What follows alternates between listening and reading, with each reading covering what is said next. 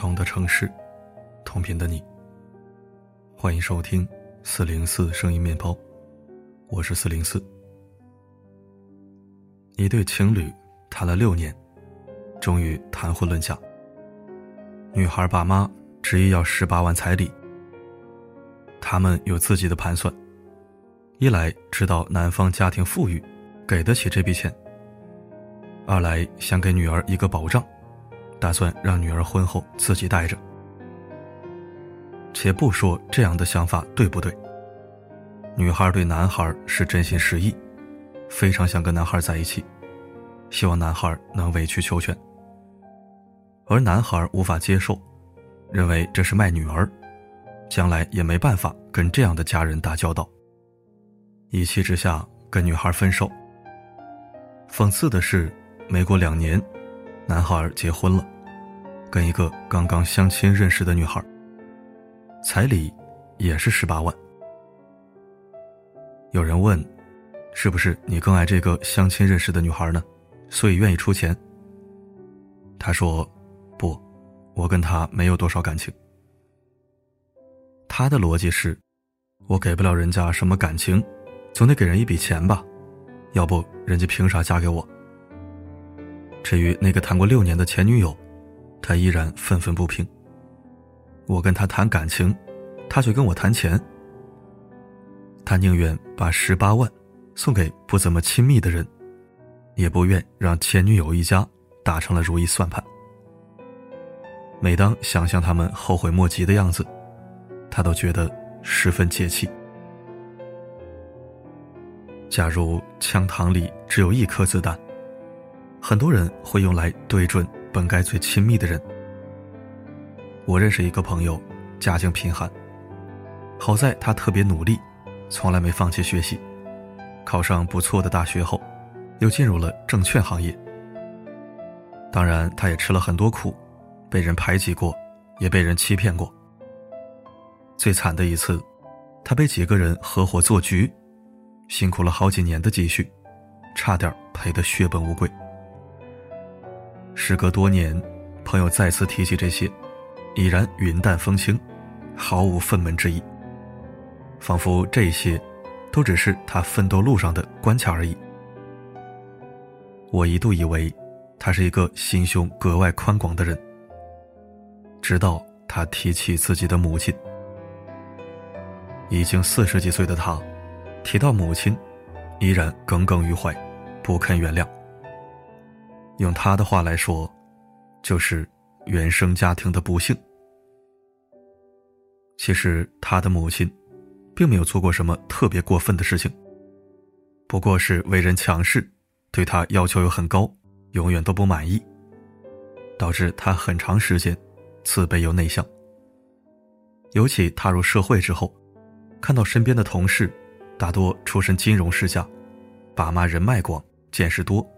给孩子莫大的支持，而他的爸妈不仅没钱没势，毫无见识，帮不上一点忙，还给了他这样不善交流的性子，让他在愚蠢和偏执中碰得头破血流。即便如今事业有成，想起这些，他还是忍不住红了眼眶。别人对他再坏再狠，他都能够释怀。唯独把满腹委屈算在了父母的账上。有时候，爱不能换来爱，反而换来无尽的义务。女朋友爱我，就应该无怨无悔，并且无条件嫁给我。父母爱我，就应该当牛做马供养我，无微不至体察到我内心的需求，不能有一点疏忽，否则。我就会对这个世界失望。这是多么残忍的逻辑！不仅对于爱人和亲人如此，很多人对好人的要求也格外苛刻。比如，很多人觉得袁隆平很伟大。既然他那么伟大，他们一家就必须低调，敢于奉献，至少不能用爱马仕，哪怕无数。没做出啥贡献的投机取巧之辈，早就开上了豪车，用上了爱马仕。再比如，孔子的门徒子路，跳进河里救起一个落水的人。对方为了表达感谢，送给他一头牛。子路欣然接受。有些人看了就很不舒服。你是孔子门生，行善做好事，竟然贪图人家一头牛。看惯了好人受难，圣人受穷，他们就是接受不了一个好人或者圣人，凭借自己的品格和才能，赚到一笔财富，过上了富足的生活。你是好人圣人，你对普罗大众有感情，怎么能谈钱呢？子路的幸运在于，他的老师孔子一点也不糊涂。听说子路接受了人家的牛，孔子很高兴，说：“好人得到丰厚的奖赏，人们才更愿意去做好事啊。”换句话说，就是简单点，做人的方式简单点。对你爱的人，比对不爱的人慷慨一点，尽量体察对方的感受，一起为爱寻找出路。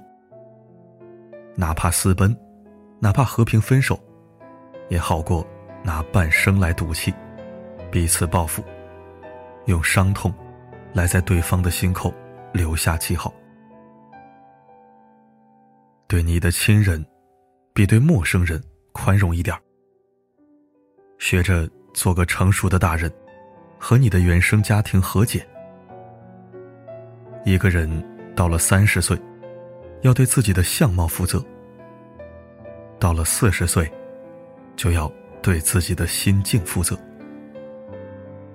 别让原生家庭为你的一生买单。对好人和圣人，比对其他人的祝福多一点。祝福他们发财、暴富、健康、长寿，享受他们当之无愧的一切。不要动辄怀疑好人在炒作，圣人在圈钱。要求他们必须无欲无求，清苦一生，然后随便赠送他们几句赞美之词。唯有如此，人们才愿意相爱、相守，做个正能量的人，而不是彼此伤害。总之。别轻易把枪口对准你最容易伤害的人。那些人之所以更容易被你伤害，并不是因为他们不够坚强、不够强大，而是他们早已把柔软的胸膛呈现在你面前。真的，谈钱、谈私心、谈名利。都不伤感情，一味谈感情，却不允许对你有感情的人享受名利和慈悲，那才伤感情。一直的，一直的往前走，疯狂的世界，迎着痛，把眼中所有梦都交给时间。想飞，就用心的去飞，谁不经历狼狈？感谢收听。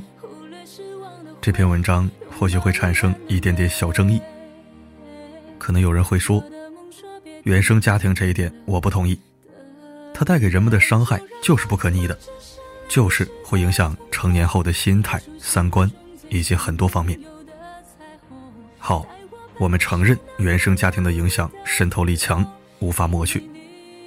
但是我们成年后，二十岁、三十岁、四十岁，总要学会跟自己和解，跟原生家庭和解。和解不是原谅，不是刻意抹去，而是我们不能老是被他影响，而无法自拔。这样是不成熟的，不明智的。也是对自己不负责任的。我们总不能把原生家庭带给我们的负面影响，再传递给下一代吧。总是要翻过那一页的，不然一辈子活在一个阴影里，较劲纠缠，最后坑害的只有自己。那样是可悲的，于事无补的。对于今天的文章，你有怎样的看法呢？可以在留言板自由表达。本期分享就到这里，我是四零四。不管发生什么，我一直都在。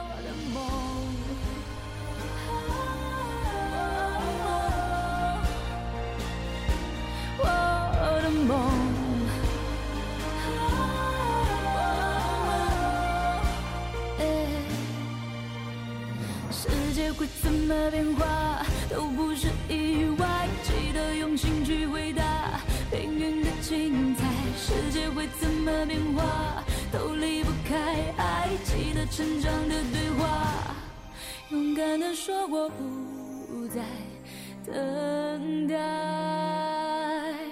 就让光芒折射泪湿的瞳孔，映出心中最想拥有的彩虹。